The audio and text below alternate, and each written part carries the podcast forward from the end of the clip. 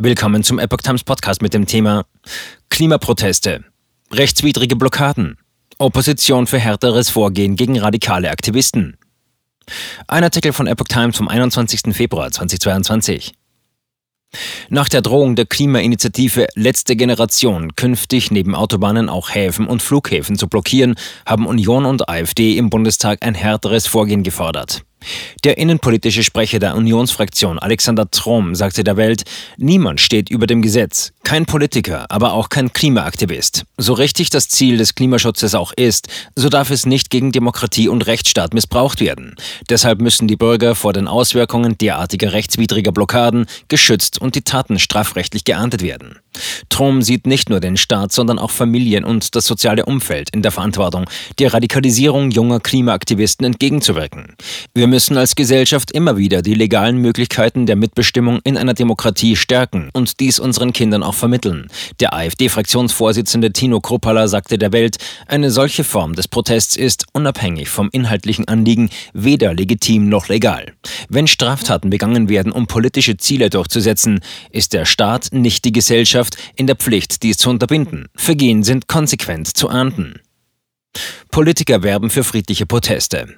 Für Irene Mihalic, parlamentarische Geschäftsführerin der Grünen, endet die Toleranz für die Aktivisten, sobald andere Menschen durch den Protest verletzt werden könnten. Bei allen Formen des Protests, egal um welches Anliegen es geht, muss gewährleistet sein, dass dabei niemand gefährdet wird oder gar Schaden nimmt. Gewalt ist vollkommen inakzeptabel, sagte sie.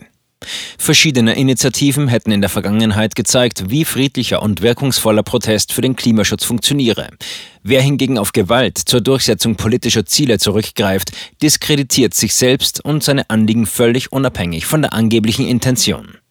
Für FDP-Innenpolitiker Konstantin Kuhle tun die Sicherheitsbehörden gut daran, eine mögliche Radikalisierung der Klimaprotestbewegung im Auge zu behalten.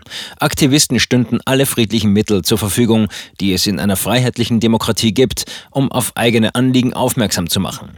Auch kreative Formen des Protests. Wenn allerdings die Schwelle zur Strafbarkeit überschritten wird, werden die Aktivisten das Gegenteil ihres Anliegens erreichen, weil sich die Mitte der Gesellschaft vom Klimaschutz abwendet. Gewalttätige Proteste delegitimieren berechtigte Anliegen. Nina Scheer, Sprecherin der SPD-Fraktion für Klimaschutz, sagte, angesichts drängender Handlungsbedarfe wie der Klimakrise spricht es zunächst für eine politisch wache und aufgeklärte Zivilgesellschaft, wenn sie sich aktiv einbringt, auch durch Demonstrationen. Keine politische Forderung rechtfertigt es allerdings, in Form und Mitteln die rechtsstaatlichen Grenzen zu brechen. Hierbei ist nicht nach Themen zu unterscheiden. Wenn Menschenleben gefährdet werden, ist diese Grenze jedenfalls überschritten.